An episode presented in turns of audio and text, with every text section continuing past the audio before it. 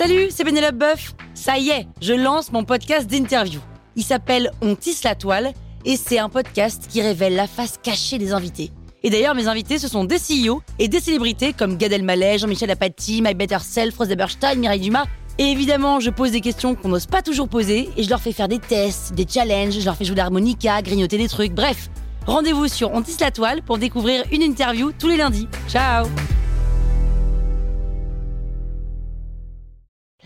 sur écoute.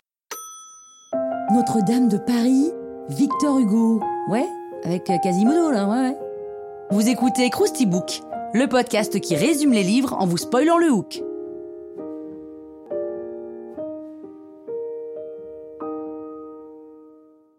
Allez, je vous rafraîchis la mémoire notre-Dame de Paris est un roman de l'écrivain français Victor Hugo, publié en 1831. Alors je vous cache pas qu'on a hésité à le faire celui-là, hein, parce que bon, qui n'a pas vu Quasimodo, franchement, mais bon, allons-y. L'histoire se passe à Paris en 1482 et on suit d'abord Gringoire, un gars qui a écrit un spectacle qui doit être représenté au palais de justice en l'honneur d'une ambassade flamande. Mais comme d'hab, hein, dans ces trucs-là, personne n'écoute parce que tout le monde est obnubilé par les petits fours, c'est assez chiant, et c'est là que Gringoire voit Esmeralda, une danseuse bohémienne, qu'il décide de suivre.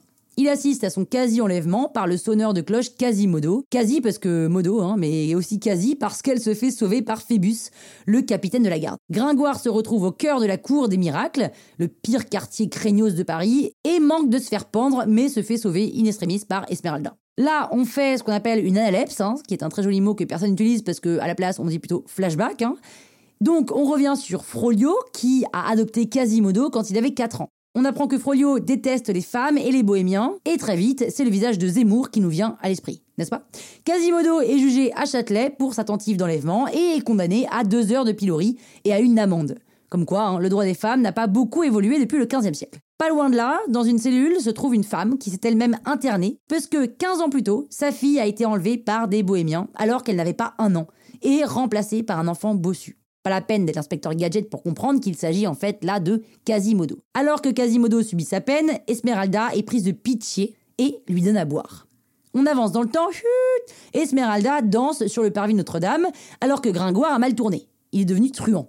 Phoebus reconnaît Esmeralda, l'invite chez lui, ce qui plaît pas trop à sa future femme, sachant qu'en plus Esmeralda est secrètement amoureuse de Phoebus et qu'elle a appris à sa chèvre à écrire son prénom. Oui, là, on visualise mieux d'un coup l'idée de l'adaptation Disney. Phoebus n'est pas amoureux d'Esmeralda, mais il n'est pas contre une nuit avec elle. Alors il lui donne rendez-vous dans un petit cabaret, et au moment où Phoebus devient assez entreprenant, Froyo, qui observait la scène, le poignarde. Et peut-être que tout compte fait, il ne déteste pas tant que ça les femmes, le Froyo, hein. Esmeralda est arrêtée pour le meurtre de Phoebus et pour sorcellerie. Et quand elle apprend que Phoebus est presque mort, elle avoue sous la torture tout ce qu'elle n'a pas fait. Froyo rend alors visite à Esmeralda en cellule et lui avoue son amour, mais il se prend un bon gros râteau. Phoebus survit, mais préfère ne pas trop approcher la bohémienne.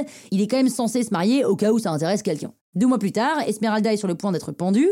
Elle aperçoit Phoebus dans la foule, l'appelle, mais il la snob, alors elle se laisse pendre. Heureusement, Quasimodo la sauve et la traîne dans l'église où le droit d'asile la met à l'abri. Il veille alors sur elle et tente de persuader Phoebus de venir la voir, mais ce gros crevard refuse. Et Quasimodo, qui est amoureux, prétend ne pas trouver Phoebus pour ne pas la blesser. Il tente aussi un subtil euh, le physique c'est pas le plus important, hein. mais bon.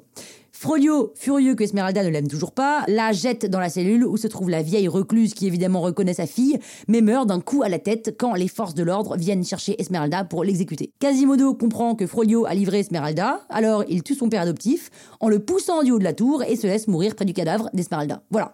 Tout est mal qui finit mal, valait mieux se faire un dessin animé, et honnêtement, si vous avez rien compris, regardez le dessin animé. Croustille, hein? Sur écoute. Mom deserves the best, and there's no better place to shop for Mother's Day than Whole Foods Market. They're your destination for unbeatable savings, from premium gifts to show-stopping flowers and irresistible desserts. Start by saving 33% with Prime on all body care and candles. Then get a 15-stem bunch of tulips for just $9.99 each with Prime. Round out Mom's menu with festive rosé, irresistible berry chantilly cake, and more special treats. Come celebrate Mother's Day at Whole Foods Market.